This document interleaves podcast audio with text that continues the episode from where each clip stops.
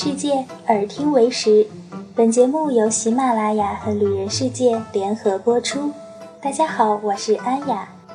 再过几天就是元宵节了，元宵节有吃元宵、赏花灯、猜灯谜的传统习俗。不知道你有没有计划好和家人朋友一起过这个团圆节了呢？今天安雅就给你介绍一下，在我国的重庆元宵节赏花灯的小攻略。为什么今天说重庆呢？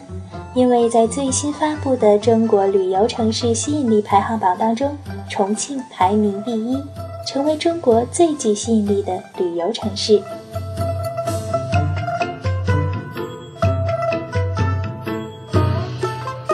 那在二零一六年的元宵节，重庆首届的花灯节呢，也将在重庆花木世界举行。这个花灯节将持续到三月三十一日，这也是重庆第一次真正举办属于自己的大型花灯节，还集合了民俗表演、特色小吃、年货销售。这个活动将在为重庆的你呈现文化氛围浓、体验性强的传统民俗文化盛宴。在这个花灯节当中呢，不仅包括了小孩子喜欢的卡通人物灯组。还包括了体现重庆特色的重庆火锅、重庆小面、重庆大剧院、解放碑、新余欧铁路、八曼子将军等等花灯，同时打造各个具有特色的大型门楼，比如长达二百米的《清明上河图》，还有高十八米的《大圣归来》，这么多视觉震撼的大型彩灯也将亮相，让你耳目一新。花市旁的小吃街也配备了上百家全国特色的小吃摊位，满足你对美食的需求。还有非遗手工艺术品的制作展示区，游客可以购买各式各样的民俗小商品。当然了，在花溪河旁边呢，还为游客放置了放河灯的场所，放一盏河灯，为新年祈愿。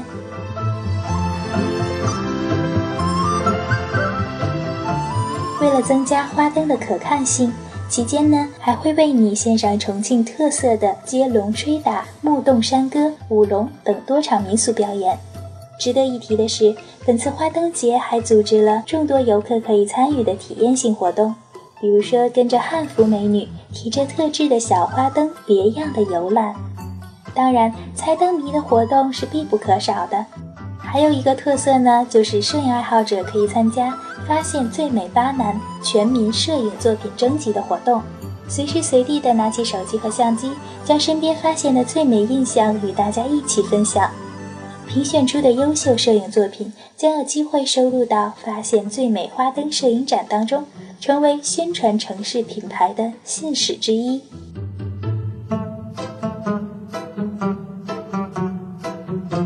这个活动的价格是怎样的呢？现场订票是八十元，网络订票为六十元。元宵节前的周末以及元宵节当天，票价为现场票价一百五十元，网络订票一百二十元。一米二以下的小朋友可以免费呀。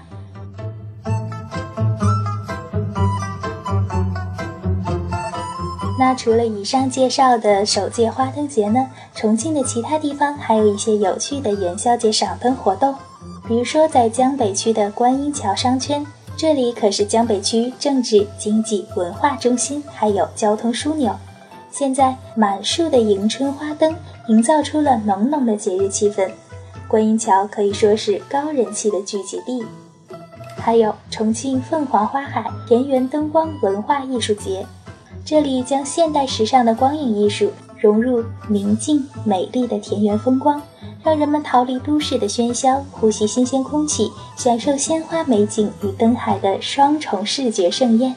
在重庆铜梁国际彩灯嘉年华的大型灯会上，你还会看到西游脸谱、荷花仙子以及湖中天鹅等等绚丽灯组。渝中区的中山四路呢，也是不可不去的地方。很多人对中山四路参天茂密的梧桐树情有独钟。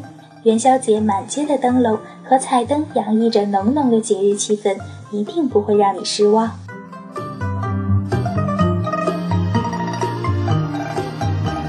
那刚刚说了这么多元宵节有意思的活动，有人就要问了：为什么元宵节有赏灯的习俗呢？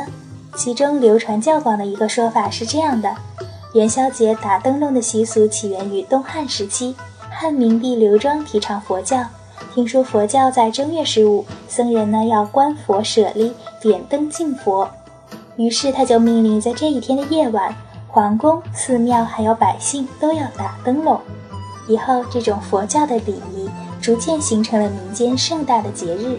在唐开元年间，为了庆祝国泰民安，人们扎结花灯，借着闪烁不定的灯光，象征着彩龙照祥、民富国强。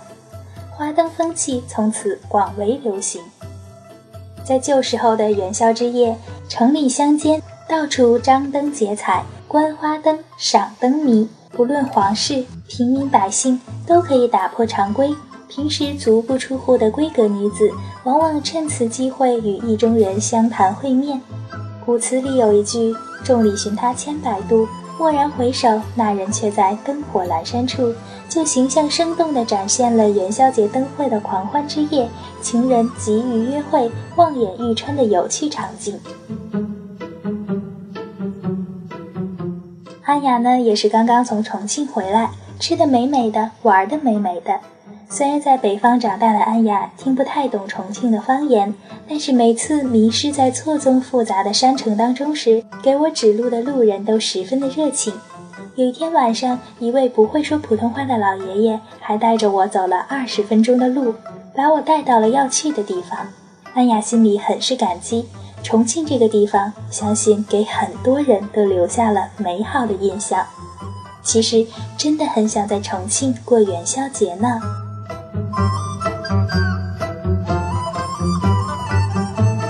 重庆的年平均相对湿度为百分之七十到八十，在中国属于高湿度地区。有雾都之称的英国伦敦，每年呢有九十四天笼罩在雾气之下。而重庆每年则有一百零四天都是雾呢，所以说重庆才是名副其实的雾都。现在去重庆正是好时候，提前祝你元宵节快乐呀！